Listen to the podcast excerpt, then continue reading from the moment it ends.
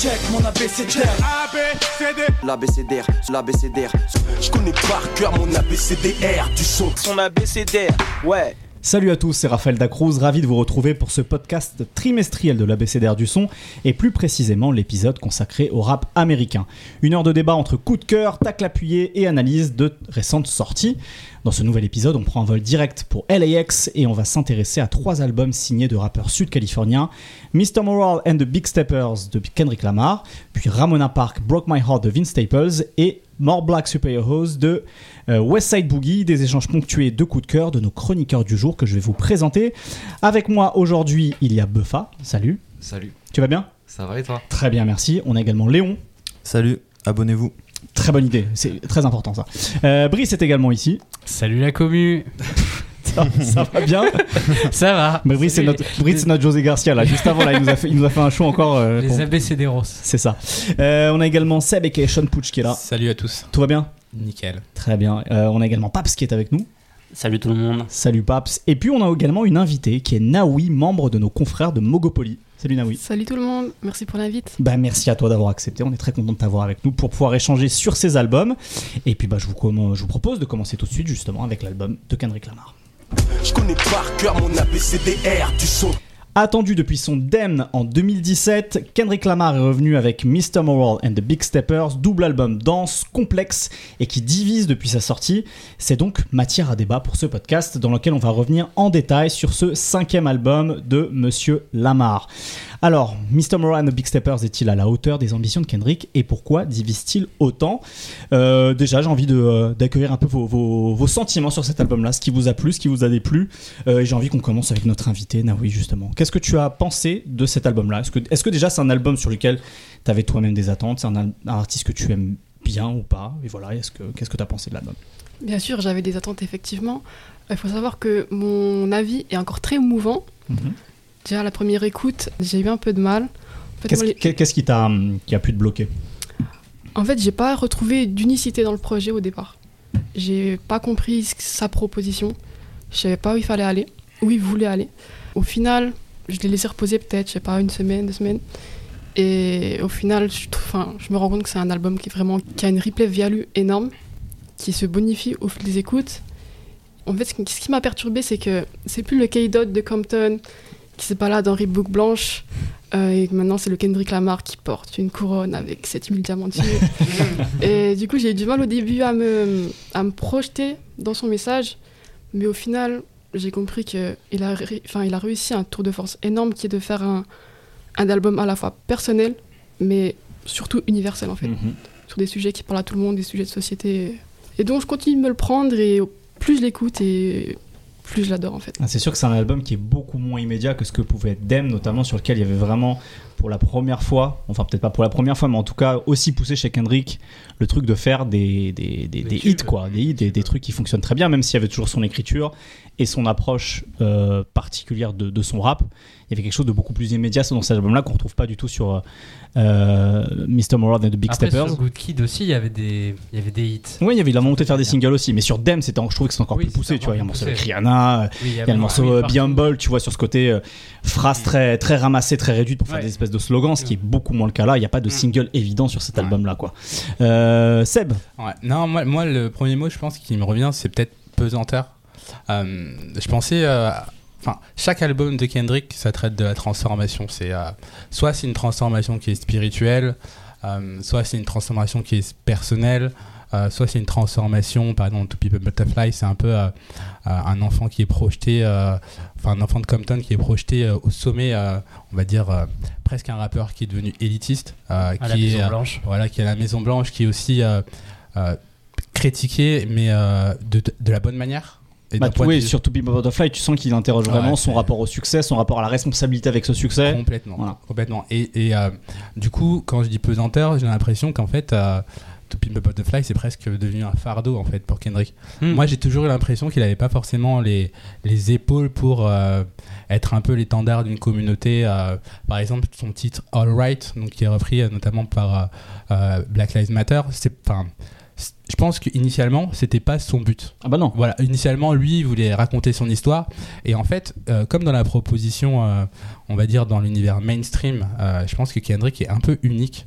C'est-à-dire un artiste qui fait des albums conceptuels à chaque sortie, qui arrive en plus à, à accrocher le public. Je pense que ses propositions, elles sont pas forcément évidentes. Quand, encore une fois, là, je vais reparler de To People Butterfly, mais euh, à chaque fin de morceau, il y a un poème, ça peut être lourd. T'as l'impression que quand t'écoutes le morceau du début, enfin, si t'écoutes pas l'album de la piste 1 à la piste 18 ou 17, t'as l'impression que tu vas rater l'histoire. Mm. Et donc, du coup, quand je parle de pesanteur, je pensais avoir un Kendrick qui était assagi, euh, parce qu'il y a eu la pandémie. Discrètement, il a eu deux enfants, euh, et ça a très peu fuité sur les réseaux sociaux. Euh, donc je pensais le voir plus assagi, et en fait, je- on remarque, en tout cas dans l'album, qu'il a jamais été aussi mouvementé et aussi Mhm. traversé par euh, des questionnements, aussi bien parce que C'est pas la- les, les trois premières phrases de l'album où il dit c'est passé euh, sur les 1800 jours depuis mon dernier album. exactement. euh, Et il- des choses où ça allait Exactement. pas. Bah là, la, la- la phrase qui ouvre l'album, c'est euh, You need to find some peace of, peace of mind. Ouais, Donc et euh, oui, oui, voilà, exactement. trouver, trouver de la sérénité d'esprit quoi. Et c'est ça, en fait, moi qui m'a vraiment marqué, c'est que première écoute, je, franchement, j'ai écouté l'album, je savais même pas quoi en faire. J'ai fait, mais qu'est-ce qu'il a fait En fait, je dis ça dans le sens où, encore une fois, la pesanteur, c'est qu'il était extrêmement lourd. C'est impossible de digérer euh, tous les morceaux en fait du premier coup. Et je me suis dit, je vais les réécouter calmement. Et en fait, quand tu l'écoutes, tu vois que euh, globalement, plus l'album avance, euh, plus il commence à un peu démêler les nœuds. Ah bah c'est de la- fait, c'est de la déconstruction. Exactement. Là, on est, on est beaucoup de- sur la déconstruction C'est- euh, c'est- sociétalement ces dernières années, justement. c'est Et- totalement Et là, en fait, il se déconstruit lui-même et il déconstruit beaucoup de choses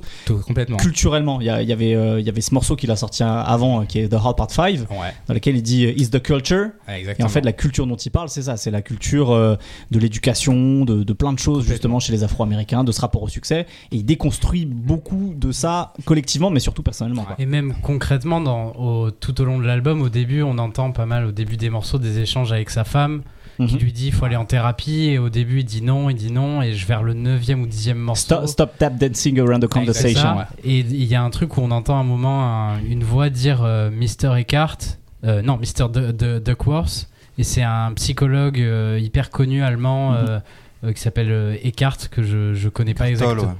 C'est ça, Eckhart Tolle, et euh, je, je sais pas s'il y a vraiment un storytelling là-dessus, mais cette voix qui dit d'un coup Mr. Duckworth en milieu d'album, on dirait que ça y est, il franchit la porte de la thérapie, il commence à parler de sa mère, de sa tante. euh, Et en fait, ça, c'est exactement ça. En fait, plus tu avances dans l'album, et en fait, plus il, plus il démêle les nœuds. Et l'autre chose, quand tu parlais du titre euh, donc Dear Heart Part 5, qui est sorti euh, ben, avant l'album, Mhm. il est hyper important dans le sens où, euh, là, c'est un deuxième mot, moi, qui me revient, c'est la compassion, en fait. Ouais. C'est un thème qui est aussi très, je pense, chrétien. T'as la, t'as la fin du mot, c'est passion, c'est la souffrance. Et je pense que Kendrick, euh, quand il dit je suis sensible, je ressens tout le monde, enfin, tu sens. I que- am all of us. Exactement. Tu sens que ce poids-là, depuis To Pimp a Butterfly, qui est au-dessus de sa tête, ça l'a pesé d'une manière euh, presque unique. Et du coup, moi, j'ai presque l'impression sur cet album, quand on dit il déconstruit, aussi bien euh, déconstruit les notions et les a priori par rapport au genre. Il y a un morceau qui s'appelle Anti-Diaries Mhm. qui rappelle, euh, enfin, la transformation, c'est soit de un ou de ses deux proches qui sont. Ben, C'est une tante et un cousin. Exactement. Donc, son, son oncle du coup. ce qui est exactement. Donc, Et en qui, fait, est, soit qui est devenu effectivement son oncle. ouais. c'est exactement ça. Et quand je parle de déconstruire, il se déconstruit aussi lui-même dans le sens où euh, tu vois que tout n'a pas été rose. Par exemple, euh, moi, il y, a il y a un thème que j'arrivais pas à comprendre depuis le départ avec Kendrick, c'est euh, la luxure. C'est le, le mot lust. Mm. un- c'est un- donc ça veut dire luxure euh, donc en français. Et il y avait un morceau qui s'appelait comme ça dans Dem. d'ailleurs. Exactement, il y a un morceau qui s'appelle comme ça dans Dem et depuis le début de sa carrière, il parle de ça. Mais moi, j'arrivais pas à... Il faisait Ah. des sous-entendus. quoi. Exactement, j'arrivais pas à Et, pour- comprendre et pour- pourquoi. et pourtant, dès Backseat Freestyle, il parlait de, de sa bite aussi grande que la Tour Eiffel. Donc, d'une certaine manière, il nous donne Ouais. des indices là-dessus, tu C'est vois. ça. Mais du coup, en fait, t'as l'impression que t'as des indices, mais tu comprends pas.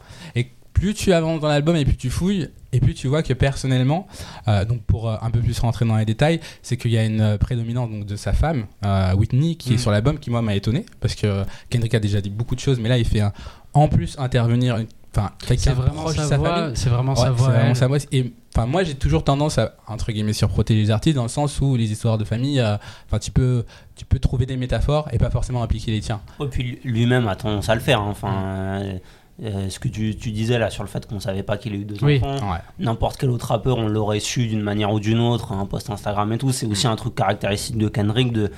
Alors je pense que c'est aussi une part de promotion aussi, mais de garder le mystère euh, autour de ce qu'il fait. Et c'est vrai que euh, ouais, c'est assez. euh, il se livre euh, énormément et c'est plus. euh, il y a une vraie introspection. T'as- tout l'album est un peu construit comme une genre de, de thérapie où, où, comme tu disais, les nœuds se, se font et se défont. Ah ouais, c'est encore plus impudique qu'avant en fait. Ouais, parce qu'il ouais. y, a- y a toujours eu ces choses de très introspectives dans la musique de Kendrick, que ce soit euh, The Good Kid, Mad City, où euh, il parlait de, de comment on est défini par son environnement, comment on s'en Mais il extirpe. parlait quand même beaucoup des autres. Tu Oui, vois. oui, oui, mais il- par exemple, il pouvait parler de ses parents, c'est le cas dans Good Kid, Ouais. Mad City, mais il les sacralisait. Là, d'un seul coup, il remet même en question ça en fait. Comme il parle beaucoup d'éducation, de famille, de foyer, en fait, je trouve que c'est encore plus impudique que de parler de soi, Mm. d'une certaine Mm. manière. Ouais. Là, il, là, en fait, il ouvre la porte de chez lui, il ouvre la porte de, sa, de, de son histoire, de sa relation avec ses parents.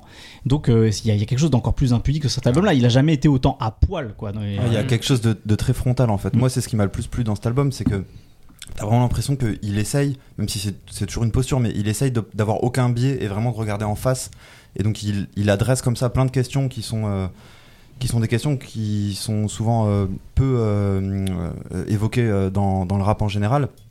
Et lui, il y va de, manière hyper franche. Et, j'ai trouvé ça hyper intéressant. Et en même temps, c'est comme s'il tenait un miroir et même quand il prétend parler des autres, en fait, il parle toujours de lui. Et je pense par exemple au morceau sur euh, On Diary. Finalement, ce dont il parle, c'est pas vraiment. Donc, c'est un morceau dans lequel il parle entre autres de, euh, de son oncle qui a fait une transition de genre qui est devenue sa tante. Non, c'est l'inverse. Ok, j'avais un doute. Donc c'est l'inverse. Et, euh, et en fait, il parle assez peu euh, de cette personne. Il parle surtout de ses réactions, des réactions de ses amis par rapport à lui quand il était à l'école, Mhm. de ses réactions à lui, Oui, etc. finalement, c'est un morceau qui parle plus d'homophobie et de, trans- de transphobie. Ouais, mais de ses, de ses préjugés. Voilà, c'est ça, exactement, préjugés. exactement. Plutôt que de, effectivement, de l'expérience personnelle Ouais. de ses proches Ouais. finalement. C'est un prétexte pour parler de ça. Euh, et pour déconstruire ça en fait par rapport à la culture dont on parle, c'est-à-dire l'éducation de euh, euh, et d'ailleurs c'est quelque chose qui lui était très, très reproché d'utiliser le mot en F en, Mm. en, en anglais, donc le, le mot je cite pédale quoi en gros. Et, euh, et ça, a été, ça lui a été beaucoup reproché, mais il le dit lui-même juste après. Il fait, c'est le genre de ce genre de mots, de mots qu'on utilisait dans la cour de récré. Donc en fait, à chaque fois, il resitue les choses pour dire, euh, on est, on est, on est nous aussi au- autant pétris de préjugés que moi quand j'ai fait monter une, une, une fan et qu'elle a dit le mot en haine et que j'étais choqué. Ouais. Et en fait, euh, bah non, il y a, en fait, il se dé- tu, tu parlais de miroir. En fait, il se décon- il, s- il s'interroge lui-même, tu vois, sur, Ouais. sur tous ces biais-là, quoi. Et en même temps, c'est bah, c'est c'est à la fois ce que j'ai trouvé intéressant parce que euh, il a une manière euh, parfois assez fine de traiter ce problème, puisque en fait le problème dont il parle, c'est le problème de, c'est le, le- la dynamique, la tension entre la responsabilité individuelle et, euh, et son environnement et le déterminisme, le fait que bon bah finalement. euh, euh, si tu creuses un peu, les criminels, il leur arrivait des trucs dans leur jeunesse, Mm. ils ont grandi dans tel endroit, etc. etc. Mm. Et ça, je trouve qu'il le fait de manière assez fine souvent. Et d'autres fois, je trouve que c'est beaucoup moins. En fait, d'autres fois, c'est- assez surprenant parce que, comme tu disais, Seb, on, on attend un album euh, super euh, spirituel, super mature, etc. Et en fait, des fois, c'est juste un gros troll. Des fois, il est archi candide, voire gamin. Tu Euh, penses à quoi, par exemple? Kodak bah, par Black. exemple, Ouais, il y a le truc de Kodak Black. En, tout, en, en fait, il y a tout ce thème de la, de la cancel culture dont Ouais. il parle quand même plusieurs fois. Mhm. Et euh, où tu as l'impression d'être. euh, si si tu ajoutes à ça tout son truc sur la spiritualité avec justement Eckhart Tolle, donc euh, ce, ce mec qui a, qui a écrit des bouquins de développement personnel, en gros, pour faire court, qui sont très célèbres euh, aux États-Unis. Il y, a un- il y a un peu un côté euh, conversation WhatsApp de, de boomer, quoi, je Hmm. trouve. Mais- Ok. Mais en même temps, ce que je trouve hyper intéressant pour finir là-dessus, c'est que cette contradiction, bah, du coup, tu la ressens quand tu écoutes l'album. Et je trouve que c'est une contradiction qui, en fait, euh, traverse n'importe quel album de rap. Cette contradiction entre, euh, bah, euh, bah, entre d'un côté la morale et puis d'un côté des choses, euh, des choses immorales. Et, euh, et, et- et lui, il a une manière tellement frontale de, de, de l'envisager et d'en parler que ça fait un peu euh, album de rap par excellence, je trouve. C'est-à-dire qu'il n'y a pas de genre musical qui pourrait mieux exprimer cette contradiction que le rap. Et lui, en plus, il fait un album de rap qui parle de cette contradiction tout le temps à longueur Il y a quelque chose de méta en fait. Ouais, ouais. Un peu, c'est-à-dire Ouais. qu'il s'interroge sur les contradictions Ouais. de Mm. ses propres contradictions. Il y a un peu ça en fait. Donc quand c'est juste pour troller, moi je trouve ça moins intéressant, voire même euh, conservateur parfois. Et, et- et à, d'autres fois, par contre, c'est vachement bien fait. Et là, c'est euh, un album qui fera date pour cette raison-là, je pense. On n'a pas entendu Buffin encore, excusez-moi. Ouais, moi la, la question euh, sur laquelle je suis resté à la fin de ma première écoute, c'était un peu euh, en fait quelle, quelle place il laisse à ses auditeurs et ses auditrices dans tout ça? Parce que c'est pas une écoute euh, qui est agréable foncièrement, en fait, c'est- on, on en retire plein de choses. Et il le dit à la fin de l'album en même temps, I choose me, I'm sorry. Donc je Mhm. pense que c'est c'est Mhm. c'est presque un album plus fait pour lui, pour essayer Ouais. d'évacuer des trucs que Ouais, pour les autres d'une certaine manière. Ex- Exactement, en fait, et il y a ce côté un peu impudique dont tu, dont tu parlais tout à l'heure, tu vois, de te dire, ben, en fait, pourquoi et pour quel, quel sens il met derrière le fait de me présenter ça à moi, auditeur, euh, euh, et de me présenter des tourments qui sont tellement euh, intimes et personnels, en fait. Il y a par exemple euh, le morceau euh, dont le titre m'échappe avec l'embrouille. Euh, We Cry Together. Mm. We Cry Together, qui est en fait, euh, enfin, qui est fait une espèce de long interlude, qui est même pas vraiment un morceau de rap à proprement parler, même s'il y a la prod de Madlib Ouais, mais derrière. je, je je Alchemist. hein. Alchemist. Alchemist. euh, Mm. Alchemist, pardon. Et on se retrouve projeté au milieu de cette scène euh, euh, qui est finalement extrêmement euh, euh, intime et, et personnelle en fait. Et on se dit mais, mais qu'est-ce que je fais là? Ouais, moi, je suis, tu vois, je suis pas, je suis pas d'accord. Enfin, pour moi, We, We Cry Together, c'est 100% un morceau de rap. C'est un format, euh, un back and forth. narratif, c'est vraiment, c'est un truc, ça, pour le coup, c'est vraiment hip-hop. Mhm. C'est, c'est, tu vois, moi, ça me fait penser à, à euh, Styles P, euh, Nobody Believes Me, tu vois, Mhm. euh, où euh, bon, il parle, il parle à ses flingues, à son, à, son Oui. couteau, etc. Bon, et des trucs hyper écrits. Et ça, pour moi, c'est un truc. Alors après, c'est vrai que bah, il y a plus grand monde qui le fait dans le rap, donc euh, donc c'est vrai que c'est pas. On a perdu l'habitude. Après, c'est vrai que bon, c'est, vrai que la fin aussi de, de, de We Cry Together, euh, ouais, c'est sûr, c'est gênant, mais c'est pareil, c'est pas la, c'est pas la première fois qu'on a une- un interlude euh, où il y a des gens qui baisent dans un album de rap. hein. Euh, Ça va, il n'y a, y a- pas les bruits de l'acte. hein. Coucou, pose for, Contrairement por- à- pouce- pose for porno sur, sur enfin, voilà, je dirais, euh, ça, c'est 2001. ça, pour le coup, c'est pas mal qu'il y en ait moins. mais euh, mais euh, et moi, tu vois, je suis pas tout à fait d'accord sur le fait de, que c'est une écoute désagréable. Moi, j'ai Ouais, quand, même trouvé- quand même trouvé qu'il y avait et puis aussi que c'était une écoute euh, difficile pour euh, l'autre. Euh, autre que lui Euh, par exemple moi je pense à Rich Spirit euh, qui malgré le tu vois qui a ce refrain entêtant là euh, don't fuck with you no more I'm, fa- I'm fasting Bon, voilà c'est un petit jeu de mots euh, il, ça l'empêche pas de développer ses thèmes euh, autour, etc. Mais ça reste quand même un morceau relativement euh, léger, enfin léger dans la forme, hein, j'entends. Euh, même euh, même un morceau comme Father Time, tu vois, même si c'est un thème euh, c'est un thème lourd, en même temps c'est pas un thème nouveau dans le rap euh, dans le rap américain. C'est des alors peut-être pas de manière aussi euh, aussi et, de manière aussi profonde et dans un ensemble dans un album d'ensemble euh, qui va aussi loin sur les thématiques familiales mais c'est quelque chose euh, que n'importe qui en tant qu'auditeur même si on n'a pas tout- même si on n'a pas la même expérience euh, avec euh, son père ou euh, c'est quelque chose euh, autour duquel on peut, on peut trouver des, des, des, des- points communs, des accroches. Et pour moi, c'est là où sur cet album-là, il brille le plus. En fait, c'est euh, tout à l'heure, Naoui, tu parlais de de ce rapport entre universel et, et, et individuel. Euh, en fait, justement, là où il arrive à toucher l'universel, c'est quand il, c'est quand il reste euh, concentré sur lui, Hmm. quand il parle de, de, de sa cellule familiale, de son truc très très euh, euh, très très restreint. Euh, bah voilà, un, un peu les, tous les morceaux là, celui sur euh, sur les transitions dans sa famille, sur son père, Mother I Sober, Mother I etc. Ouais. Hmm. C'est c'est dans ces morceaux-là où je trouve qu'il brille le plus et où il évite les écueils un peu dont Léon parlait. Euh, enfin voilà, moi c'est clair hein, quand il parle de, quand il dit euh, bien pensant. Ouais, quand il dit euh, les gens, euh, alors les, les euh, N-word ont, détruit la, la liberté de la liberté de, de euh, freedom of speech.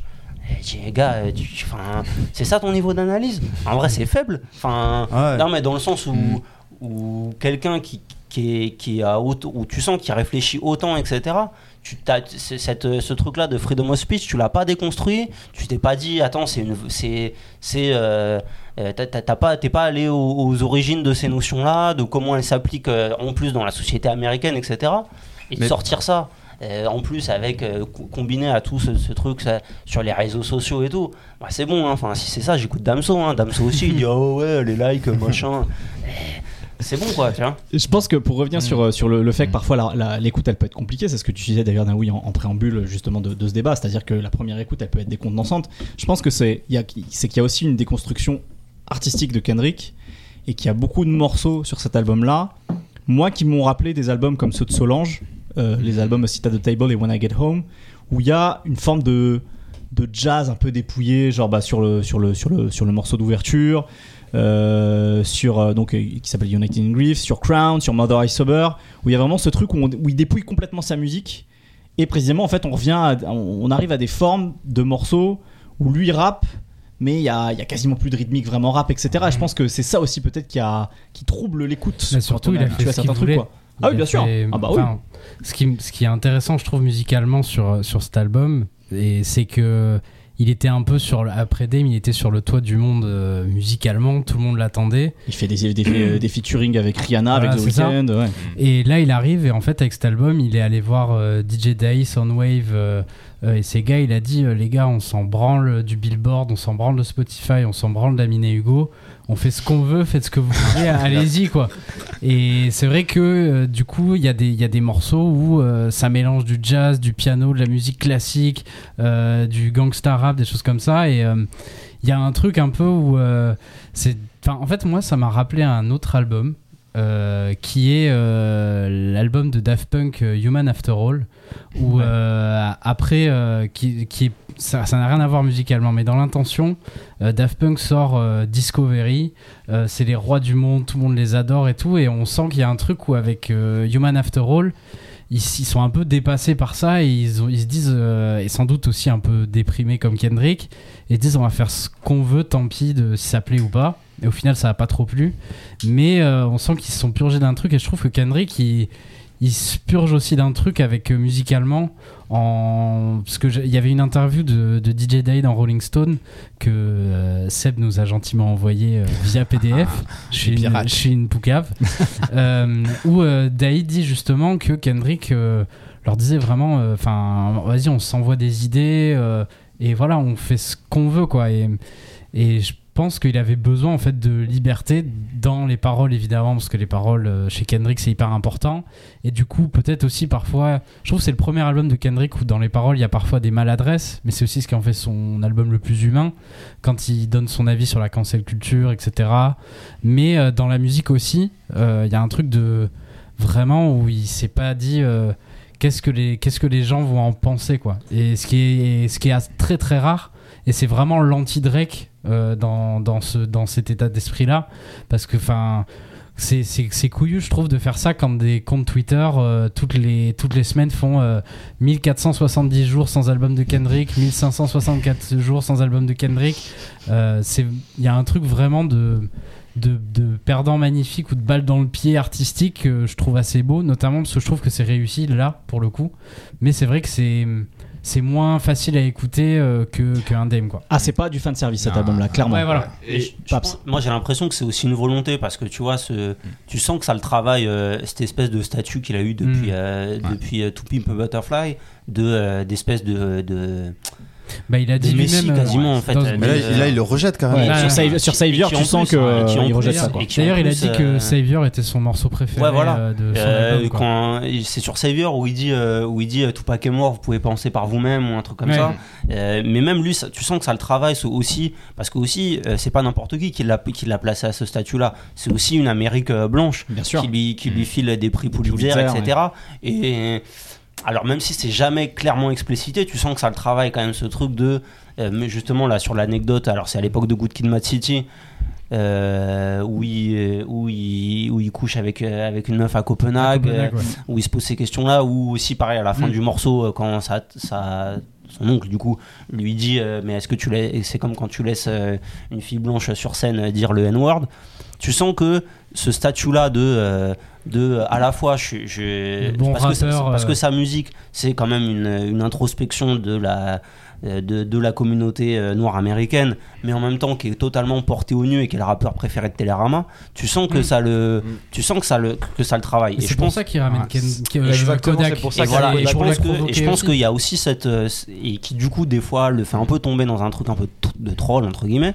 Mais mais ouais, il y a aussi Ouais. une volonté Ouais, de dire euh, allez, c'est- bon, je fais je, je fais ce que je veux et et j'ai j'ai pas j'ai pas j'ai pas à répondre à, à l'image que vous avez de Mm. moi. Mais J'ai pas à correspondre à l'image que vous avez de moi. Mais même pour ça, je pense qu'il y a aussi euh, la compréhension de Kendrick. Je pense que euh, souvent, depuis le début de sa carrière, euh, par exemple, il prend son premier single, je crois, c'est Swimming Pool de Good Kid, Mad City. Mhm.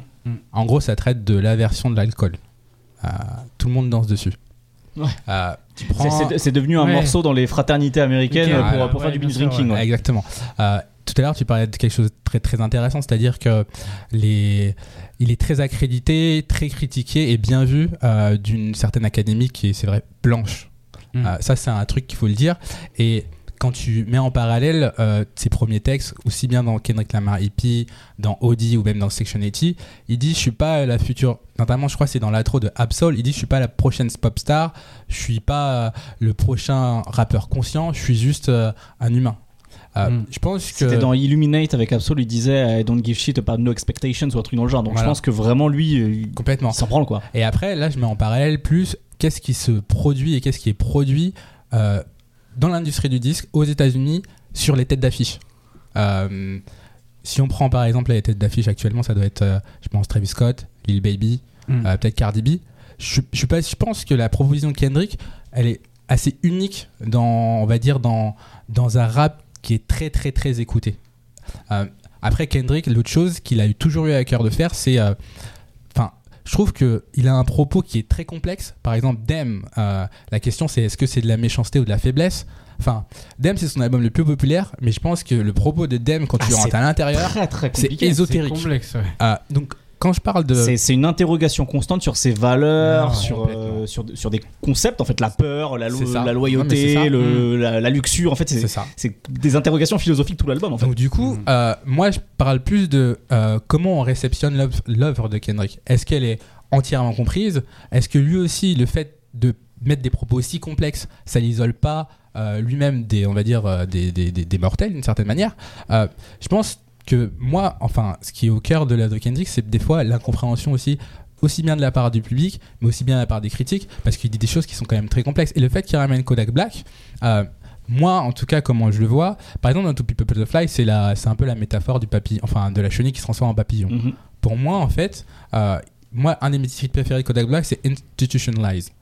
Euh, pour moi, dans To People Butterfly, complètement, en fait, ce serait entre guillemets la chenille Kodak Black, et c'est pour ça, pour moi, il se détache pas de aussi toute une histoire de la culture Ah afro-américaine. bah oui, I Am Et, a euh, Lover, c'est encore, ouais, une fois le, le, The Hard Part 5, c'est un peu un codex et une note d'intention Mais sur sur- ce que sur ce qu'il veut faire. Et d'ailleurs, à un moment dans l'album aussi, je sais plus dans quel morceau, il dit euh, sur justement sur le truc des, des pro-black, euh, etc. Il dit euh, You're pro-black, I'm Kodak Black Yeah. ou I'm Mm. pro-Kodak Black Oui, ou quelque chose dans le genre. Tu vois. euh, Lui, en fait, il, est prêt à, Mm. à embrasser toutes les contradictions justement de ce qu'il est comme un rappeur afro-américain en fait, euh, d'une trentaine d'années. Il est d'essayer de les comprendre. Il y a, Oui. je sais plus qui, qui, qui d'entre vous a parlé tout à l'heure de la, la compassion. C'était c'était toi C'est ça. ouais, ouais. Bah, il, y a, ce- il y a aussi ça, en fait, il y a le pardon, tu vois, c'est-à-dire essayer de comprendre. en Et surtout, il y a- Ouais. je trouve qu'il interroge aussi les auditeurs, notamment les auditeurs, comment dire, blancs, classe moyenne supérieure, par rapport à leur consommation du rap. Ou c'est nous. C'est nous, exactement. En plus, euh, dans le sens où, enfin, moi, c'est vrai que cette, cette présence de Kodak Black, ça m'a fait réfléchir, et je pense qu'on en reparlera aussi sur Vince Staples,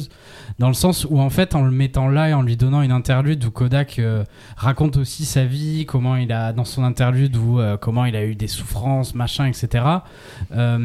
J'ai l'impression que Kendrick dit, en fait, vous, vous écoutez des rappeurs de, qui sont dans des gangs toute l'année, vous êtes fasciné par ça, euh, vous êtes là, ouais, Crips, Bloods, etc., euh, dans votre pavillon, et dès que en fait vous vous rendez compte, j'en parlais notamment avec, euh, avec le Capitaine Nemo, je le salue, euh, dès que vous vous rendez compte qu'en fait ces mecs, ils ont une vie compliquée, et euh, bah en fait euh, ils ont peut-être vraiment tué des gens, ils ont peut-être fait des agressions sexuelles, là vous faites, oh bah tiens, c'est étonnant, Euh, il y a une espèce d'hypocrisie un peu parfois, euh, où des, des auditeurs, quand ils sont un peu trop portés par la fascination des, de, de, ces rappeurs de, rue, et que derrière, dès qu'ils sont rattrapés par la réalité de, de ce que ça cause, est-ce que c'est pas nous, en tant qu'auditeurs aussi, on n'incite pas les, les rappeurs à, à enfin, d'une certaine manière, à aller trop loin euh, dans euh, la culture gangster aussi, depuis notre pavillon, en écoutant les trucs et en mettant sur Twitter, ah ouais, mais lui c'est un vrai, ce qu'il raconte dans ses textes, c'est la vérité. Je trouve que la présence de Kodak, ça fait vraiment s'interroger les gens sur, euh, Ouais, enfin un mec comme ça, est-ce que c'est pas nous-mêmes en tant qu'auditeurs qui l'avons euh, amené aussi à dériver comme ça euh, parce que on cherche toujours. euh, Je, je- sais pas si c'est les auditeurs qui l'ont amené à violer une c'est en fait c'est une de 16 ans culture non plus, globale, tu vois. Dans, aussi, ils ils pensent aux maisons de disques. Ouais, bien sûr. Euh, ce que ce qu'interroge la violence ça fait vendre etc Mm. donc dans la musique c'est ce qu'on a vu dans les années 90 avec enfin avec la, la guerre West Coast East Coast et, et c'est vrai que si, je trouve que le- Kendrick interroge aussi les auditeurs sur leur fascination pour euh, Ouais, bien sûr. la- mais, la- mais parce que lui, d'une manière, enfin, d'une manière générale, ce qu'il dit, c'est euh, on est des produits de notre environnement. C'est ça qu'il dit quand Ouais. il dit, Mm. euh, quand il dit euh, même R. Kelly s'est fait agresser. Mm. Euh, et, c'est dans, là- le, c'est dans, le, dans le morceau aussi, euh, We Create Together, dans l'engueulade, Ouais. où il dit à un moment euh, Tu vas canceller R. Kelly, mais tu vas continuer à écouter Ouais, c'est ça. morceaux. Et donc, moi, je trouve, je suis d'accord avec toi. La manière dont il, dont, dont il, il prend l'auditeur et lui met le nez dans la merde, Ouais. elle est intéressante. Après, la manière dont il résout la contradiction, c'est-à-dire avec cette espèce de de spiritualité un peu new age en mode euh, il faut avoir une transformation intérieure euh, Oui.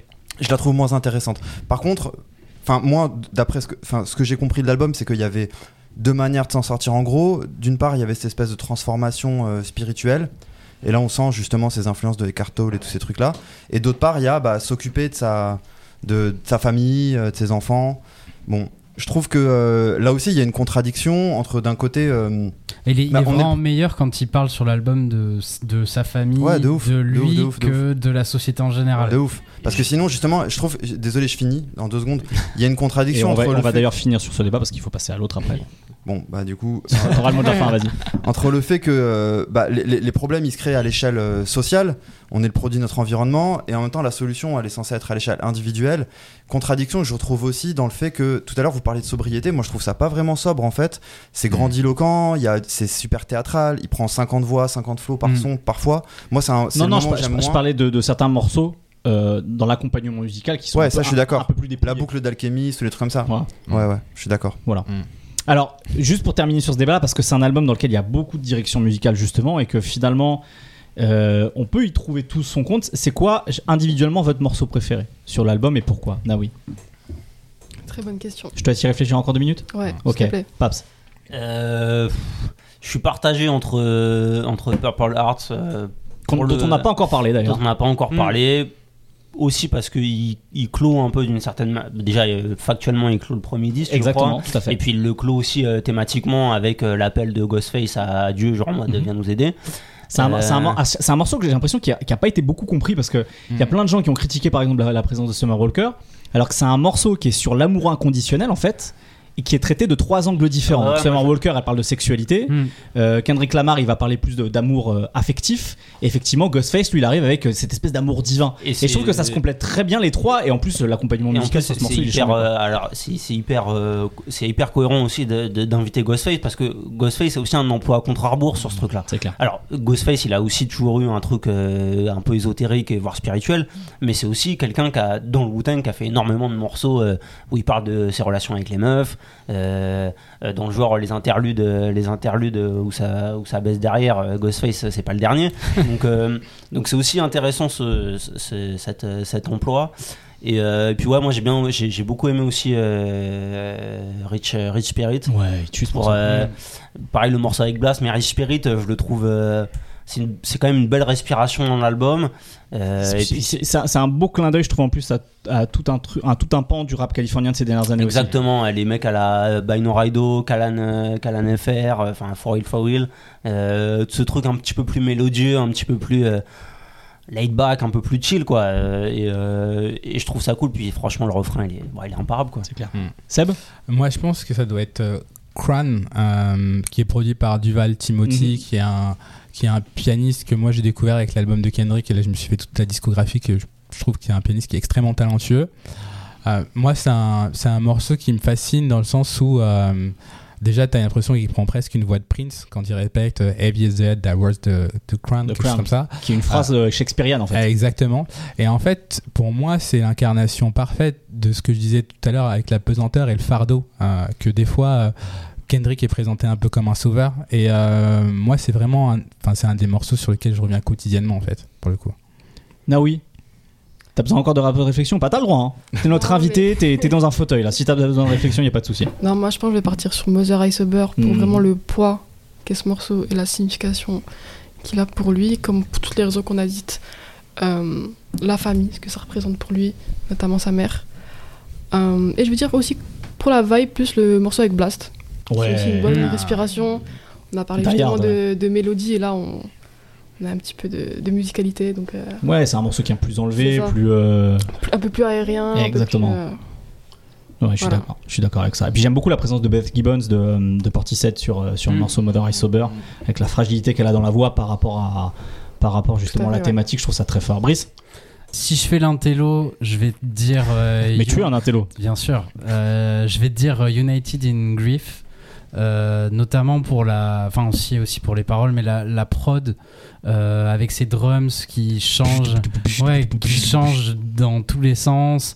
Euh, D'un coup, il y a des pianos un peu classiques, un peu jazz. Enfin, vraiment en termes de production, on sent que c'est une œuvre collective de, de la garde rapprochée de Kendrick qui s'est passé le morceau euh, une fois, deux fois, trois fois, quatre fois. Et, dans les textes aussi, c'est un peu une, vraiment une belle introduction où il dit en fait qu'il il fait le deuil de ses traumas euh, comme il peut euh, en s'achetant une bagnole et en couchant, en trompant sa femme. Et il y a, y a un truc assez direct d'entrée assez touchant. Et si je fais euh, la personne pas un télo sincère, euh, je suis je suis assez bloqué sur Silent Hill avec euh, Kodak Black. Enfin cette, Mhm. cette prod. Ouais. Ouais, en fait, Ah on ouais. dirait qu'il y a trois éléments dessus, euh, et, et pourtant, euh, c'est une espèce de boucle que je trouve euh, qui est entêtante. Et puis quoi. surtout, à partir du moment où Kodak Black arrive, il y a, a l'espèce d'accompagnement aux cordes dessus. avec les cordes, Et c'est un espèce de contre-pied par rapport à ce que fait d'habitude Kodak Black, Ouais, justement. sûr, je ouais. trouve que ça tue, quoi. Et c'est vrai que l'enrobage musical de Silent Hill me fascine parce que ça a l'air très simple, alors que je pense que c'est extrêmement compliqué, quoi. Léon?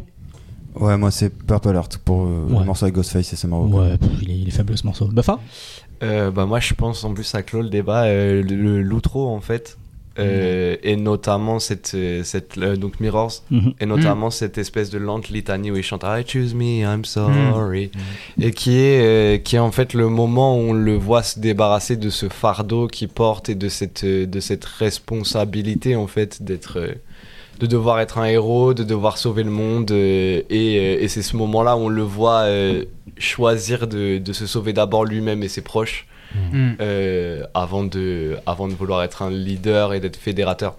Très bien. Et ben merci à tous pour euh, cet échange. On pourrait continuer, je pense, pendant deux heures sur cet album-là. Il y a tellement de choses à dire dessus. Euh, on vous conseille évidemment de l'écouter si c'est pas encore fait et de prendre votre temps pour l'écouter parce que évidemment, c'est pas un album qui est facile d'accès sur lequel on peut avoir un avis euh, tranché et, euh, et développé après seulement euh, une ou deux écoutes. Donc, euh, n'hésitez pas à l'écouter. Euh, on va passer tout de suite à des coups de cœur. Comme d'habitude dans cette émission, on propose à, à nos chroniqueurs de nous parler euh, d'un album, d'un morceau, d'un clip, de euh, n'importe quoi qu'ils ont apprécié justement sur ces euh, trois derniers mois dans le rap anglophone de manière générale. Et puis, bah, comme on a une invitée aujourd'hui, je propose à Naoui de, de nous en parler en quelques mots. C'est quoi ton coup de cœur de ces derniers mois? Alors, mon coup de cœur de ces derniers mois, je vais partir sur You Can Kill Me de Oh Seven Oh Shake. Mhm. Comment dire Je sais que il n'a pas été accueilli très bien par tout le monde. Tout d'abord parce qu'il y avait beaucoup d'attentes après ce qu'elle avait fait avec l'EP Glitter, euh, Modus Vivendi, etc. Est-ce que tu peux rappeler rapidement qui est justement O Seven Shake? Tout à fait. Alors, elle a été euh, signée en 2018 sur le label de Kanye Good Music. C'est notamment euh, à travers cette signature qu'elle a explosé un peu aux yeux du grand public.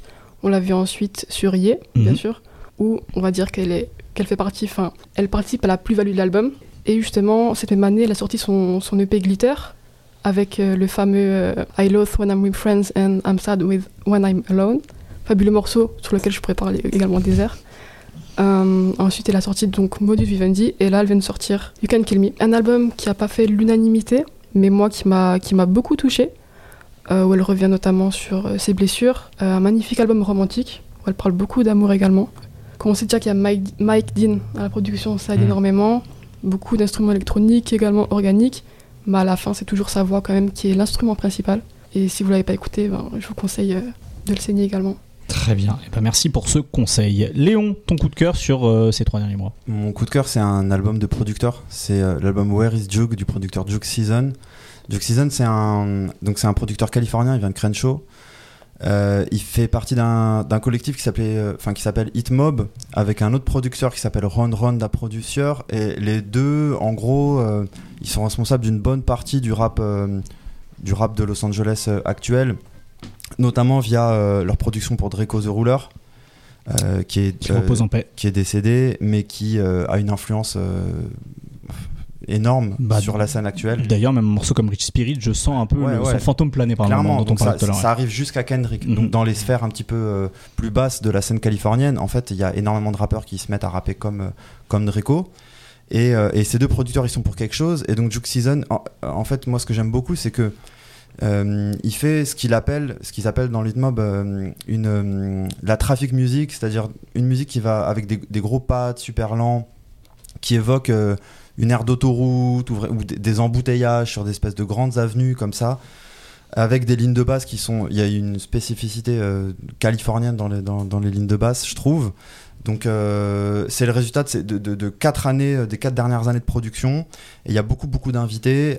Et on voit son influence aussi à la qualité de ses invités parce qu'il y a à la fois des gens comme Earl Sweatshirt ou E40 euh, et bah, justement Draco the Ruler ou Autry Grido aussi. Donc ça fait plaisir de réentendre. Donc voilà, Where is Juke, Juke Season Très bien. Coup de cœur de Paps Euh, alors moi c'est un mec d'Harlem qui s'appelle Dub Aura. L'album s'appelle This One Is On Me. Euh, pour la petite histoire euh, personnelle, c'est un album que j'attends depuis 9 ans. En Ah fait, oui, j'attends, un nouvel album de ce gars-là depuis 9 ans. Et euh, son précédent, sa précédente mixtape du coup, qui s'appelait Fate All I Know, était sorti en 2013 et c'était mon premier post sur le forum de la BCDR pour en parler. Donc c'est c'est un peu sentimental. En fait c'est bah, en, en fait pour moi ce- cet artiste-là, Dabora, c'est c'est la star qui manquait à Arab Music automatique pour que ce son-là euh, perdure de ouf. C'était en gros c'était euh, c'était le le- l'équivalent de French Montana pour Harry Fraud. D'accord. Euh, c'est un c'est un mec et c'est grâce à lui notamment que j'ai découvert Davis. Euh, il, où il a aussi beaucoup bossé avec Vado. D'ailleurs, petit aparté, c'est grâce à Vado que j'ai découvert au Seven O Shake euh, en 2014, avant que Good Music leur mette- lui mette la main dessus. Euh, et donc voilà, donc et c'est un, en fait, c'est un, un meilleur rappeur d'Harlem que Davis, c'est un rappeur d'Harlem. D'ailleurs, et Davis était sur le projet, il y a Jim Jones aussi. Jim Jones, je pense qu'il a dû lui écrire des, des, des couplets euh, il y a 2-3 il y a, il y a deux, trois ans. Euh, en fait, Deborah, c'est un peu un mec de l'ombre, c'est un gars Ouais, c'est un peu le best kept secret. voilà, c'est un mec qui est, qui est pote avec Asap Rocky, qui est pote avec, euh, avec Asap Ferg, qui est dans la mode, dans le machin et tout, qui est vraiment en soum soum. Et, euh, et c'est un super rappeur hyper, hyper charismatique, qui a vraiment un truc de, de cypher, de freestyle avec des petites respirations au milieu, etc. Une voix super claire, un flegme, mais en même temps une classe, euh, une classe de ouf. Et sur Harlem, quoi. et sur des prods d'arabe musique. Donc, euh, donc voilà, je suis, Hmm. je suis tout heureux. Et il y a même Remo de Hitmaker. Alors ça, vous, c'est c'est c'est, euh, le gouffre total. C'est pour vous dire, c'est un mélange entre The Dream et Ron Browse. Ouf Voilà. Ah ouais, effectivement, Je, ouais. je- voilà, je, je, je m'en vais là-dessus. Et, et Arab Music en 2022, c'est encore bien ou pas? Je savais même pas qu'il sortait encore de la musique. Ça a pas, euh, ça a pas. Ça a pas trop évolué en fait. Ah ouais, ça a pas évolué C'est-à-dire, c'est un album. euh, un- Ouais, mais il, il- il peut ne pas évoluer et devenir et, et être moins bon. Est-ce qu'il est toujours aussi bon? Moi, ça me va. Moi, ça me va tout le temps. C'est moins, euh, c'est moins énervé. Oui, c'est pas du arabe c'est- music qui tape euh, comme C'est moins le, 2014. c'est moins le arabe musique, euh, c'est moins le arabe musique épileptique de 2009 là, euh, avec Boss of All Bosses et tout Ouais. de Cameron. C'est plutôt celui, euh, c'est plutôt celui qui a commencé à bosser avec Swiss Beats. Ouais, ok. Euh, ok. truc euh, plus lent. euh, Genre ce qu'il avait fait aussi avec Styles P par exemple Ouais, voilà. Genre euh, Arab Style, exact, ah, exactement. Mais aussi, mais quand même avec euh, un peu plus ces samples euh, de musique électronique. Ah, ça tuait. Euh, Écoutez Electronic Dreams. Voilà. Super, euh, super album instrumental. Merci beaucoup pour ces coups de cœur, Naoui, Léon et Paps. En tout cas, moi, ça m'a donné très envie d'écouter tout ça. On va passer au deuxième thème de ce podcast. Je connais par cœur mon ABCDR du son. Autres enfants de la grande ère de Los Angeles, Vince Staples et West Side Boogie ont sorti respectivement Romana Park, Broke My Heart. Ramona, pardon, Ramona Park, Broke My Heart et Romana, n'importe quoi. Et More Black Superheroes, deux albums marqués par une forme d'introspection de trentenaire ou presque, sur une musique plutôt douce et ensoleillée, mais leur pari est-il réussi? Euh, Je vous propose d'abord de parler de Vince Staples, euh, donc avec euh, Ramona Park, Broke My Heart, qui est au moins son sixième, septième album. Cinquième, je crois. Cinquième Cinquième, comme comme que c'est cinquième. Cinquième album. Et donc, il arrive après euh, Vince Staples, Mm. éponyme, Quel sorti, album. sorti l'an dernier. Alors, justement, toi, Bridge, je sais que tu avais beaucoup aimé celui de l'an- euh, l'année dernière. Qu'est-ce que tu as pensé de ce Ramona Park Broke My Heart? En fait, euh, il y, a, y a quelque chose que, que j'avais que j'ai bien aimé avant d'écouter l'album euh, de, de Ramona Park, c'est que Vince Staples a annoncé d'emblée que ça allait être le, le dernier la, la fin d'un chapitre et le dernier album où il allait euh, parler de sa jeunesse euh, à Long Beach. Euh, donc euh, C'est vrai que depuis euh, Hell Can Wait, il depuis son EP de ça, en 2000, fait. 13 ou 2014, Mm. c'est vraiment ouais, c'est c'est- c'est- c'est le, le théâtre de sa musique. de quoi. sa musique et euh, mais ce qui est intéressant c'est qu'il l'a toujours un peu raconté très différemment dans chaque album euh, que ça soit sur euh, sur sur son sur comment il s'appelle l'album noir et blanc j'ai un. Summertime 06. Summertime 06 C'est un peu son chef-d'œuvre un- jusque-là, ouais. Ouais, où il y avait un truc où on sentait qu'il était euh, la tête encore dans, dans Ah, tout ouais. ça. Là-dedans, vraiment, c'était c'est un album très sombre, avait- assez dur. La tête dans le, dans le, dans le goudron brûlant euh, Ouais, de Los Angeles en plein été, ouais, c'est clair. C'est ça. Il y avait FM où là, il racontait peut-être un peu plus euh, l'été dans son quartier. Mhm. Euh, Il y avait Big Fish Theory où là, on sentait qu'il commençait un peu à prendre un petit peu de recul euh, et euh, faire euh, notamment à travers des faire des métaphores avec l'image du poisson rouge dans un bocal qui, qui évolue en fonction de son environnement. Et Vince Staples, je vois plus comme une, petite parenthèse où il avait besoin de parler de lui. Et, et là, sur Ramona Park Broke My Heart, bah, je trouve que dans toute la, tout, tout ce qui fait l'album, il y a vraiment cette idée de, de, fermer un livre et de regarder dans le rétro, que ça soit la pochette avec une photo d'enfance, euh, que ça soit dans euh, les, les productions musicales qui sont très qui sonnent très nostalgiques on Mhm. dirait un album qu'on écoute euh, en, à la fin de, à la fin de l'été euh, quand on dit au revoir à son amoureuse de colo quoi Il y a quelque chose de très mélancolique dans cet voilà, album-là, très dans, mélancolique. effectivement dans, dans la teinte musicale, Ouais. mais effectivement, comme tu dis, il y a un morceau qui s'appelle DJ Quick qui reprend Ouais. dans la Ah, de DJ. Quick. Il y a un morceau qui s'appelle. C'est le morceau que j'ai préféré, évidemment, je suis en train de l'oublier. the Sparks Flies. When the Fly, Flies. qui reprend, qui reprend un beat de Mob Deep euh, sur l'album Hell on Earth. Donc il y a vraiment effectivement ce truc dans la forme déjà musicale Mm. qui fait effectivement très nostalgique. très ouais. nostalgique et euh, même dans les dans les effets euh, il y a des trucs un peu où on entend des voix étouffées comme si c'était des souvenirs il y a le bruit de la mer Ouais, qui revient vrai. souvent Parce que Long, Euh, Beach, Long Beach étant une ville effectivement euh, qui est en bord de mer, Genre ouais. même dans la direction euh, enfin artistique musicale, il a vraiment fait en sorte de, de faire quelque chose de nostalgique. Et après dans les dans, dans ce qu'il raconte évidemment sur tout l'album, euh, il balaye en un album tout ce qu'il a vraiment exploré dans chaque album, que ce soit la violence, l'amour, euh, que ça soit euh, les, les parents, l'amitié, notamment à travers cette image où enfin plus sur l'amour et l'amitié où il dit euh, nous les, les roses euh, dans le quartier en fait c'est pour les enterrements de, Ouais. de Ah, nos potes c'est pas pour euh, C'est pour pas pour l'amour. les- C'est pas pour les rendez-vous galants quoi. c'est ça. Euh, il y, a, il y a vraiment quelque chose où il, il a essayé en un album de, de balayer toute une jeunesse qu'il a racontée sur, sur 4 ou 5 albums et je trouve qu'il le fait euh, extrêmement bien. De, de mon avis dans le sens où euh, vu qu'il a du recul aujourd'hui aussi il, en fait il se met aussi à raconter l'histoire des autres Mhm. euh, notamment du coup dans When Sparks Fly euh, où bah, il raconte la, une, une fausse chanson d'amour où en fait c'est une arme qui parle à son propriétaire avec aussi des interludes où on entend des, des gens je sais pas si c'est vraiment des gens de Long Beach mais on entend des notamment je crois que c'est au début de Sparks Fly une femme qui parle d'élever tout seul de vivre toute seule etc parce que euh, son, mari est parti en prison. Euh, il, prend il se met un peu en arrière et raconte l'histoire de, aussi des autres.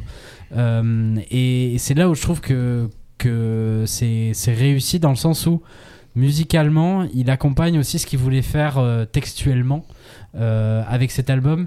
Et, et aussi, c'est très californien dans, dans, dans l'esprit, dans la musique, notamment dans les prods, un peu avec ses guitares et ses espèces d'orgues. euh, Enfin, c'est pas exactement ça, mais Et, il y a ah, un y a- côté y- Beach Boys. Ouais, non, peu, non, euh, non, non, mais il y, a- il y a un truc important sur cet album-là, c'est que on retrouve beaucoup DJ Mustard Ouais. et qu'on retrouve effectivement une forme de, de rythmique et de groove très californien qui, à mon sens, en tout cas pour mon plaisir d'écoute, manquait un peu à Vince Staples, l'album précédent, où je m'étais un peu ennuyé en termes de Ouais. forme musicale. Et là, effectivement, il y a un côté beaucoup plus dansant sur cet album-là, Euh, que ce soit avec des morceaux comme, euh, comme Hey Free the Homies, comme Magic évidemment, qui est en plus bah, featuring Mustard pour le coup, euh, comme Slide, comme Lemonade, surtout Mm. en plus avec, euh, avec euh, Ty Dolla Sign, où il y a vraiment, je trouve, ce truc de retrouver du son ratchet Ouais. d'une certaine manière qui a, qui a, qui a été un peu le, le maître étalon du son californien, en tout cas de Los Mm. Angeles dans les années euh, 2010, en tout cas dans la première partie des années 2010, mais un peu épuré encore une fois, tu vois, comme on, comme on disait sur l'album euh, de Kendrick juste avant, il y, a un- il y a un truc où euh, il dépouille un peu ce son-là, Mm. il y, a, il y a un peu euh, moins le côté... euh, euh, avec les influences de la, de la bounce de la Nouvelle-Orléans qu'on retrouvait chez DJ Mustard, mais quelque chose de plus, euh, plus doux, Mm. presque plus RB par le moment. Et surtout, en fait, Et, et je, et je trouve que ça colle assez bien avec le ton euh, très désabusé finalement de, de Vince Staples, même dans sa voix qui a une voix beaucoup plus traînante qu'avant. euh, je trouve beaucoup moins cy- cynique que dans Ah ses oui, oui. albums d'avant. Il est beaucoup plus premier degré. Ouais, ouais, ouais. Mais euh, C'est pour ça que je parlais qu'il est vraiment ouais. pour moi, il est désabusé, même Ouais. dans sa manière de rapper. il est, il, il a des même fois, plus envie de faire d'humour noir, quoi. Des fois, il a l'impression qu'il marmonne. Enfin, tu vois, il y a Mm. vraiment ce truc où, euh, effectivement, il- on sent qu'il en a un peu gros sur la patate. Quoi. Mais juste que ce, que ce qui est intéressant aussi, c'est ce choix de faire des, des- de faire des productions très pop avec des guitares, des trucs qui te font penser que tu écoutes un album d'été. Mhm. Vin, Vince Staples, c'est quelqu'un qui a toujours beaucoup aimé les espèces de décalage un peu. Euh, et, euh, et il l'a beaucoup exploré dans l'électro euh, avec Big Fish ou des choses comme ça. Et là, justement, je trouve qu'il le fait très bien en, en faisant une, une musique d'été. Euh, si t'écoutes pas les paroles, en fait, euh, tu peux te dire que c'est un Ah album. oui, c'est un album euh, pour rider, ouais. pour rider et en racontant des choses très difficiles, très dures dans, dans les paroles. Et c'est vraiment ça qui est fort sur cet album, c'est que il te met un, sentiment de malaise qu'il exploite d'ailleurs au max sur le premier morceau où il te fait une petite mélodie de 1 minute 20 avec un petit clavier où il rappe par-dessus tranquille et d'un coup t'entends un, un shooting en pleine rue et, hum, et là il, il met vraiment l'auditeur face à un espèce de, de malaise où t'écoutes une musique très douce, agréable et alors qu'en fait, ce qu'il te dit, c'est c'est c'est pas du tout doux et agréable, quoi. Donc, euh, je trouve que là où il le faisait bien sur l'électro, sur Big Fish Theory, qui est euh, peut-être mon album préféré de Vince, euh, sur celui-là, il l'a fait avec un truc plus chaud, plus organique, et il le fait aussi très bien. Et je trouve que c'est une bonne manière de jouer sur la nostalgie pour conclure vraiment cet arc-là et dire maintenant c'est plus ma vie et je vais parler d'autre chose, quoi. Donc, je suis curieux d'entendre la suite pour voir de quoi il va parler. Naoui, qu'est-ce que toi tu as pensé de cet album de Vince Staples? Alors déjà, pour être tout à fait honnête, je pense que c'est le premier album de Vince Staples que j'écoute en entier et que je me prends. Ok. Donc j'ai un peu une oreille nouvelle. euh, j'ai dû Il y, a- écouter il y a- il y a une raison particulière parce que tu avais moins aimé. Pas spécialement, justement, justement, euh, j'avais dû écouter Summertime 06 il y a quelques années de manière décousue, mais je sais pas, j'avais jamais vraiment pris le temps, je pense, d'écouter. Du coup, comme disait Brice, c'est un chapitre qui se ferme normalement pour lui, mais pour moi, en fait, ça a été plus une porte d'entrée Mhm. vers son univers. En fait, en l'écoutant, ça m'a rappelé un petit peu moins en seconde quand je lisais euh, un roman de Zola comme L'Assommoir où il, il détaillait la vie à la goutte d'or. Hmm. Ben là, en fait, j'avais l'impression que Vince Staples me, racontait sa vie dans son quartier, justement, très imagé, toujours de manière très imagée, avec l'ut- l'utilisation beaucoup de FX, comme on disait, les, les shootings. Mhm. Également, il y a un moment, il me semble, il y a des bruits de, de feux d'artifice, etc. C'est vrai. Donc, euh, ouais, moi, je me suis pris, comme vous disiez, les productions très un peu bouncy, Ouais. ou très West Coast, envie de rider. Ouais. Mais c'est une très bonne porte d'entrée dans l'univers de Vince Staples, je pense, et j'ai hâte de voir ce que ça, justement ce que ça va donner pour la suite. Et d'ailleurs, pour, pour revenir justement un peu à tout ce sound design dans l'album, ce qui est important aussi de, de, de- de notifier, c'est que pour moi, il y a deux gardiens du temple.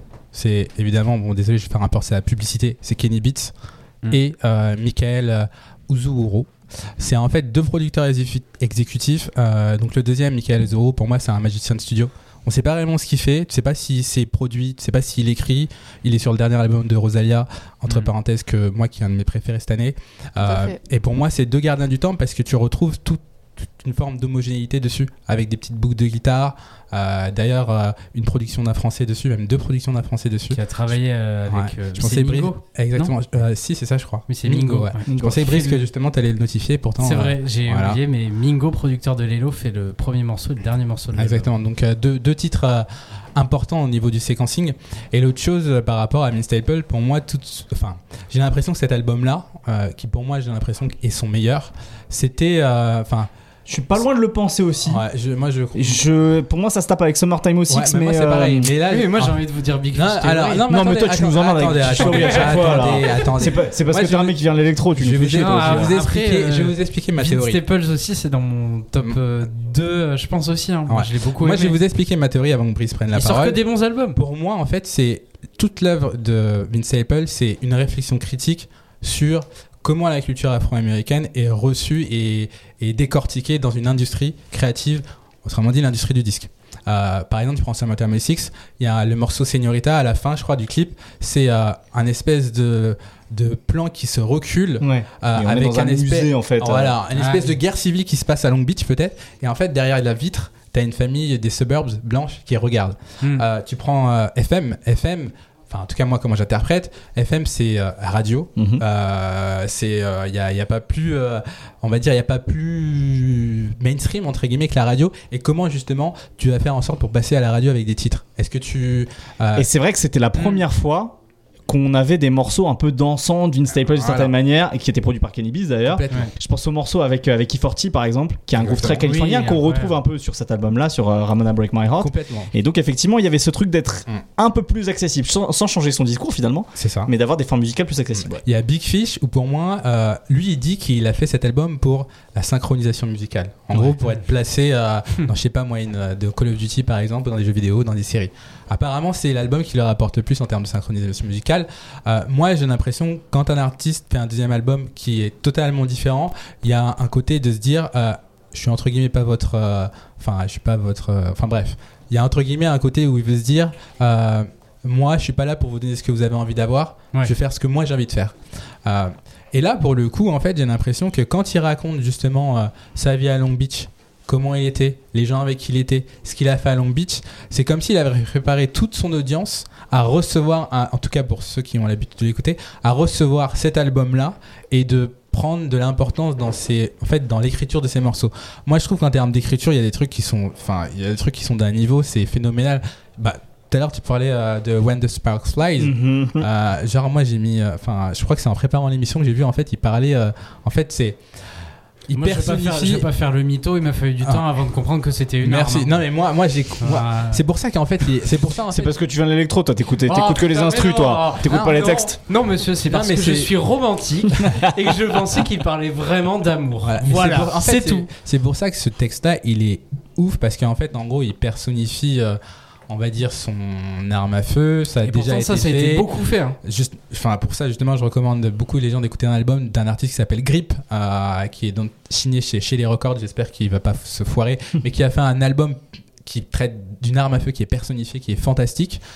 Quoi, et sur en- tout l'album sur tout l'album, c'est fantastique. Ah ouais L'album est fantastique. C'est Euh, pas long euh, Non, c'est 40, 40 Co- minutes. Comment il s'appelle déjà Grip, Grip, G-R-I-P. Ouais, le- mais le nom de l'album. Euh, ah, j'ai oublié le titre. On l'a pas chroniqué sur la BCD David, euh, David, d'accord. Exactement. Je vais vous retrouver le nom tout de suite. Euh, donc du coup, en fait, euh, quand tu prends ce titre-là, donc When the Spark Flies, enfin pourquoi pour moi il est, il est subtilement écrit, c'est que tu, en fait, tu remarques même pas qu'il parle de son frère. Ouais. Il y a des, en fait, il y a un degré de métaphore, il y a des fois des triples sens, et en fait, moi, je trouve ça fascinant.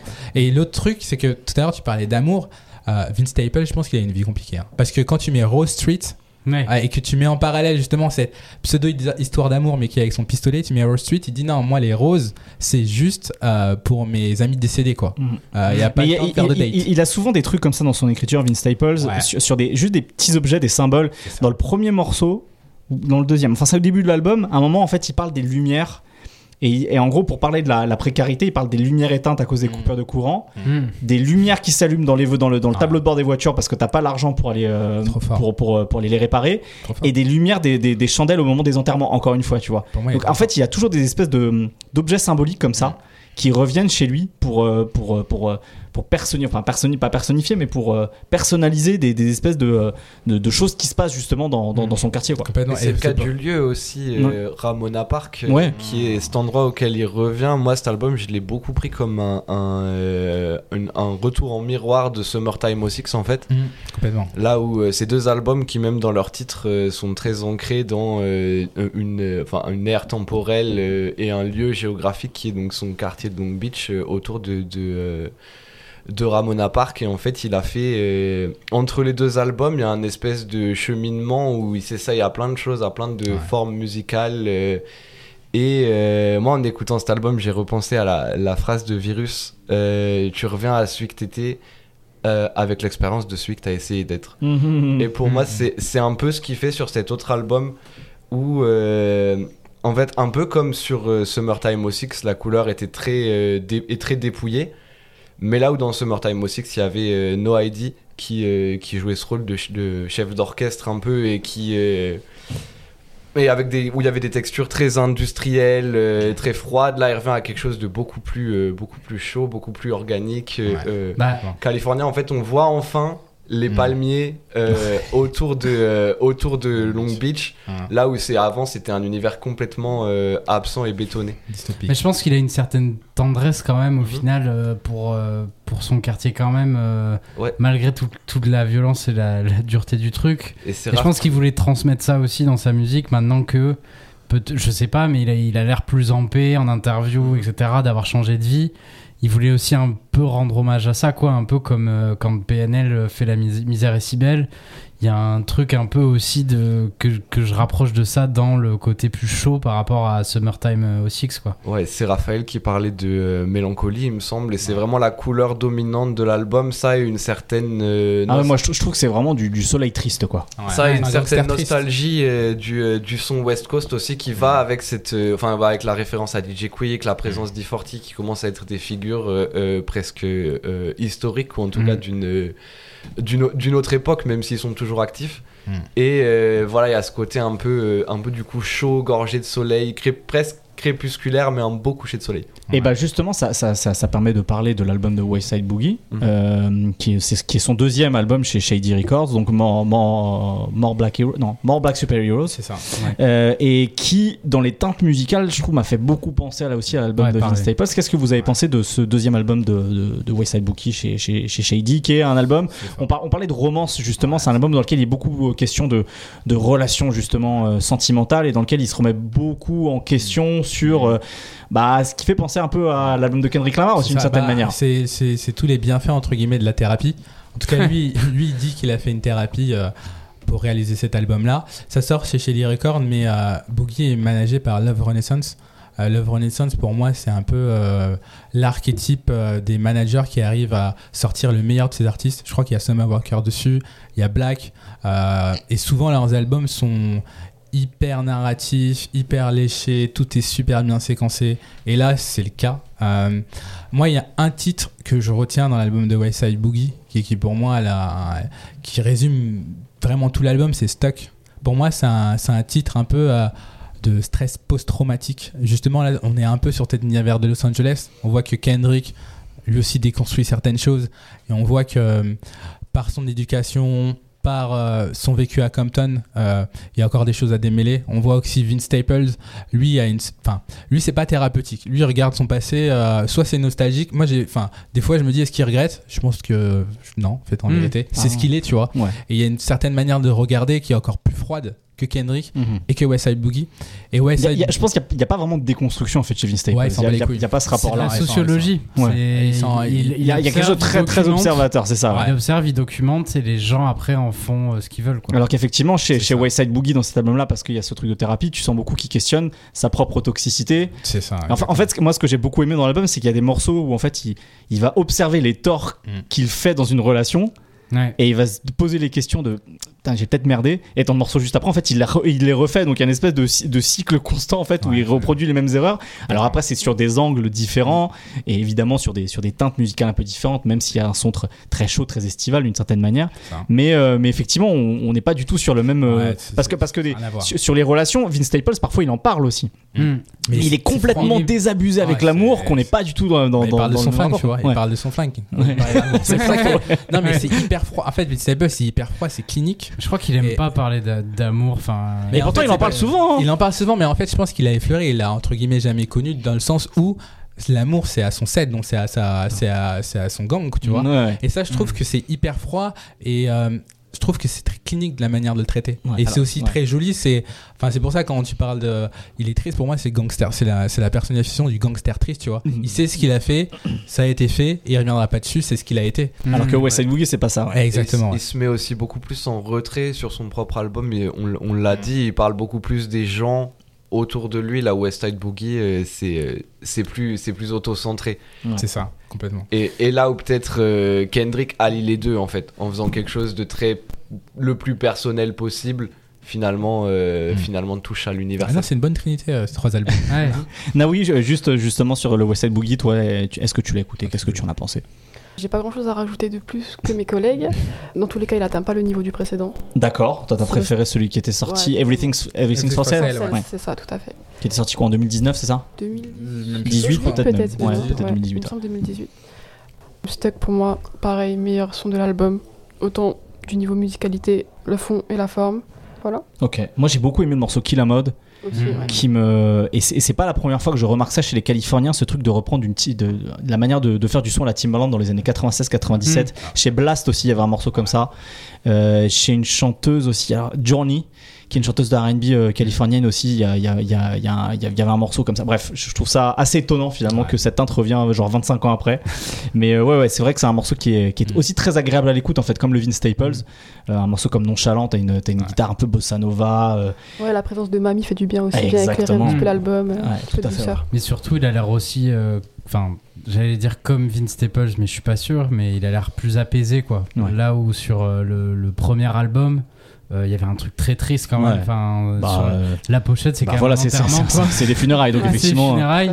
Euh, et, là, et là, il a vraiment rajouté de la chaleur à sa musique et ça m'a fait un peu penser un, un petit peu à, au dernier Isaiah Rashad. Ouais. Dans le sens Là, je comprends ce où, que tu veux dire, euh, où il y a un truc de. je reviens un peu de, de l'enfer.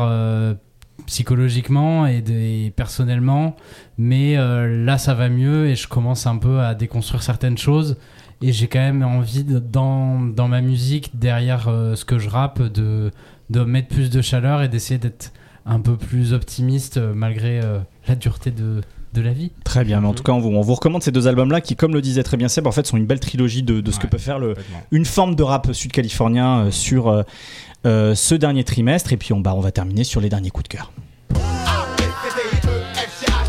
Et je propose à mon cher Brice de nous donner son coup de cœur sur le dernier trimestre en ce qui concerne le rap anglophone. Sébastien avait parlé euh, il y a trois mois de la Bruiser euh, Brigade Allez de Détroit. Shout out to Euh, Danny Brown. C'était c'était qui déjà dont tu avais parlé? C'était. euh, attends, je suis obligé l'intro là. Voilà, je sais plus, mais c'est Bon, Brigade, euh, voilà, il avait parlé d'un un rappeur de la Bruiser Brigade, vous euh, écouterez. Euh, et moi, il y a un rappeur de, de, de, cette, de ce crew de Détroit que j'écoute depuis un moment qui s'appelle Z Looper euh, Z euh, et qui est euh, donc euh, un, bah, un artiste de, de là-bas euh, qui, en fait, de base a une voix très caractéristique euh, étant donné qu'elle est ultra nasillarde. Mhm. Euh, si vous voulez une, imita- une Plus que Danny Brown Ah ouais, là on dirait un canard. si vous voulez une imitation au casque, vous allez en avoir une. Il rappe comme ça pendant tout un album. Voilà, imitation délicieuse de Zillow Perzid. Euh, et et c'est vrai qu'il avait une voix. euh, c'est facile de la détester, de pas écouter sa musique. Et en fait, euh, ces dernières années, euh, dans la, il a sorti énormément de, de projets. Euh, et malgré sa voix assez étrange, il, a, il a réussi un peu à l'utiliser pour faire plein de choses différentes et aller chercher des émotions différentes, on va dire. Et j'avais notamment un, album qui m'avait marqué, euh, qu'il avait sorti avec un producteur euh, électro de Détroit qui s'appelait Shigeto. Euh, ils avaient fait un album commun ensemble où, euh, en fait, ils rappaient sur des morceaux. hyper lents, hyper poisseux, angoissants et tout. Évidemment, ça marchait. Et là, euh, Perzid a sorti en fin mars dernier un album qui s'appelle Get Wet Radio. Et euh, Zillow Perzid, donc, voix nasillarde, Détroit, c'est sombre, etc. Et là, il pose sur la pochette dans un bain mousseux, euh, très décontracte. Euh, et en gros, en fait, ce qu'il a expliqué, c'est qu'il y a deux ans, il a perdu son papa. Euh, et le dernier souvenir qu'il avait de son papa, c'était une playlist de, de chansons RB un peu sirupeuses des années 80-90. Et pour lui rendre hommage, en fait, le jour de l'anniversaire de son père, il a sorti ce projet surprise, qui est en fait un projet de RB qu'il a sorti. C'est la première fois qu'il essaie de chanter, etc. Et ça marche hyper bien. C'est euh, c'est, encore une fois pour un rappeur comme ça qui est plutôt un mec de rue et tout, c'est hyper étonnant. Et notamment, il y a pas mal de morceaux avec un producteur que j'aime beaucoup qui s'appelle Black Noise, qui travaille beaucoup avec euh, Earl Sweatshirt notamment, et qui représente tout ce que j'aime à Détroit, parce que il est un peu entre les deux musiques principales de la ville, qui sont donc le rap et la musique électronique. Et euh, Black Noise, il travaille, il a produit, je crois, la moitié de, l'album, et euh, il lui fait des prods euh, vraiment à la fois rap et à la fois un peu dansante, notamment sur un morceau que je recommande qui est avec euh, Fouché, où c'est un espèce de morceau de house avec Fouché et euh, Zilooper Zid. Et j'ai beaucoup aimé ce projet parce que déjà il m'a surpris et parce que c'est très bien produit pour un mec qui ne, à la base ne fait pas de RB et qui utilise sa voix de Donald Duck pour faire des super chansons d'amour. Et comme par hasard, c'est un morceau de house que t'as préféré. Ben Et d'ailleurs, j'avais Ah, oui. j'avais un trou, mais le, le- le personnage dont je vous avais parlé, c'était JUS. GOS, exactement. Et euh, pour la petite info, son album qui s'appelait GoFundMe Corvette, donc c'était une cagnotte sur GoFundMe pour avoir une Corvette, et il a eu sa Corvette. Voilà. Bravo. Oh là là Voilà, c'était la petite info. Mais écoute, je te propose que tu gardes la parole. je, je garde la parole. Donc du coup, moi, mon coup de cœur, c'est euh, un jeune rappeur du Maryland euh, qui a 18 ans, qui a eu 18 ans cette année, euh, qui a fait un album qui s'appelle Learn to Swim. Il produit sur l'album l'intégralité. Euh, il est accompagné de quelques musiciens, il a réussi à enrichir son son et en fait, pour essayer de rebondir et donner un peu d'intérêt à pourquoi faudrait l'écouter, euh, par exemple Kendrick Lamar avec Dave Free, donc qui était un peu le numéro 3 donc de Top Dog Entertainment, ils ont fait un peu leur cellule PJ Lang. Donc c'est un label en gros où ils éditent leurs artistes. Il faut des pubs pour Calvin Voilà, voilà, exactement. En ce moment, c'est plutôt une esthétique très Dave Free plutôt que Kendrick Lamar. Mais je pense que si Kendrick Lamar devait signer un artiste ou en tout cas euh, une esthétique qu'il aimerait pousser à travers son label, je pense très sincèrement, et je le dis vraiment euh, très sincèrement, hein, Bouge pas, je que. Ri- que Reedville a un truc à te proposer là. que Reedville pour moi aurait pu être signé sur PG Lang. Pourquoi je dis ça? C'est que c'est un gamin qui a 18 ans, qui rappe vraiment super bien, qui euh, pour moi déjà à 18 ans fait preuve d'une grande maturité sur les réflexions, sur lui, ses agissements. Euh, tout à l'heure on parlait de thérapie, euh, j'ai l'impression qu'il en a déjà presque fait une. En tout cas c'est un gamin qui sait où il veut aller, euh, qui produit extrêmement bien. Et moi qui a mis une vraie claque parce que j'ai trouvé son album, je crois, sur Twitter, parce que je découvre beaucoup de musique avec Twitter maintenant. Et vraiment, pour moi, c'est l'album qui m'a le plus fait gifle parce que au-delà de simplement très très bien rappeler et avoir des, enfin, et avoir des, des esthétiques où on pourrait rapprocher de Earl Sweatshirt, il a une voix un peu très basse. euh, tu sens qu'il a un univers qui peut être très très très intéressant. Et ben en fait, il y a un côté qui est hyper pop. Et c'est pour ça que moi je dis l'album m'a vraiment surpris. C'est que c'est quelqu'un qui rappe très très bien. On pourrait très vite l'étiqueter un peu sur un backpack rapper. Mais il arrive déjà très tôt, à 18 ans, avec des ambitions pop. C'est lui qui produit tout. Et il y a des titres qui sont imparables. Pour moi, je pense que PJ Baby, ça en fait partie. Et vraiment, je suis, je suis très curieux parce que son premier album, avant, je crois que c'était des mixtapes. Deux mixtapes qu'il avait fait. Je suis plutôt très curieux de voir ce qu'il va produire sur l'avenir. Et je pense que ça peut être un très grand talent pour le coup. Merci pour cette recommandation. On finit avec Buffa. Euh, alors moi je vous conseille euh, l'album de Koji Radical euh, qui s'appelle Reasons to Smile qui est sorti euh, en, en début d'année. Alors, qui est cet artiste? Euh, alors c'est euh, un mec qui sort d'une école d'art. Dit comme ça ça peut me faire un peu peur mais restez avec moi. et en fait il produit un album qui est très euh, choral où il y a beaucoup beaucoup d'invités et que euh, j'ai aimé notamment parce que il balaye un peu tout le spectre de ce qui se fait euh, en fait en musique euh, hip-hop euh, au Royaume-Uni. Donc on entend aussi bien des productions d'inspiration caribéenne, euh, euh, dancehall et même du, euh, euh, one drop, du sing J, aussi bien que du grime, de la drill. Il y a une espèce de, dream team d'invités avec notamment le rappeur Nox que je, conseille également. Et donc ça fait un peu patchwork. Pourtant, ça se tient bien même dans l'ensemble. L'album est servi par une, direction artistique qui reste malgré tout cohérente. Et également, également par une très belle euh, cover que, me semble, euh, l'artiste a peint lui-même. Et donc voilà, ça donne un, assez bon euh, aperçu de, de la... Ça balaye un petit peu toutes les couleurs qui existent au UK en ce moment. C'est assez, assez riche. Et comme le titre l'indique, ça donne le sourire. Et je recommande notamment le morceau Silk avec, euh, avec Mace Go, qui est que j'écoute tous les matins pour commencer la journée du pompier. Très bien, donc au petit déjeuner, écoutez, écoutez Silk de. Rappelle-nous le nom de cet artiste Koji Radical. Koji Radical avec euh, Mexico. Exactement. Koji Radical qui avait pas fait un featuring avec Orelsan sur la réédition de La fête est finie. Ah bon? Je crois que oui. je... Attends, tu me prends au dépourvu là. Je On vérifiera l'information C'est pour une un- autre sur un fois. remix de tout, tout va bien, je crois. Ah oui, tu as raison. C'est Fit Koji. Radical, il me semble. On finit donc ce podcast du rap américain hein. sur Arelsan. Merci Brice. Euh, non, je plaisante évidemment.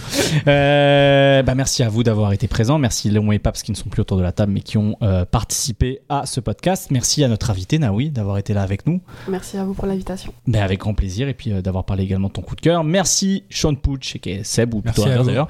Merci Brice et merci Buffa. Merci à Zo pour l'enregistrement et merci à Mélusine pour l'accueil. C'était le podcast euh, trimestriel de l'ABCDR du son, pardon, du deuxième trimestre 2022. Euh, Abonnez-vous, allez voir nos articles. Très bon été à vous et on se retrouve à la rentrée. Salut.